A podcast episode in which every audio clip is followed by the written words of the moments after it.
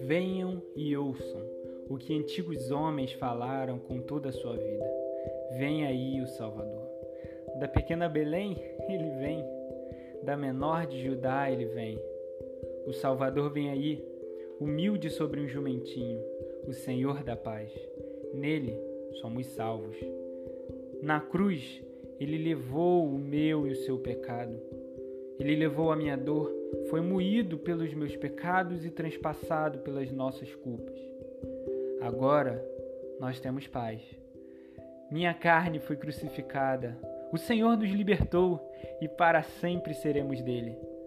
Todos os povos se ajoelham e o reino pertencerá ao nosso Senhor.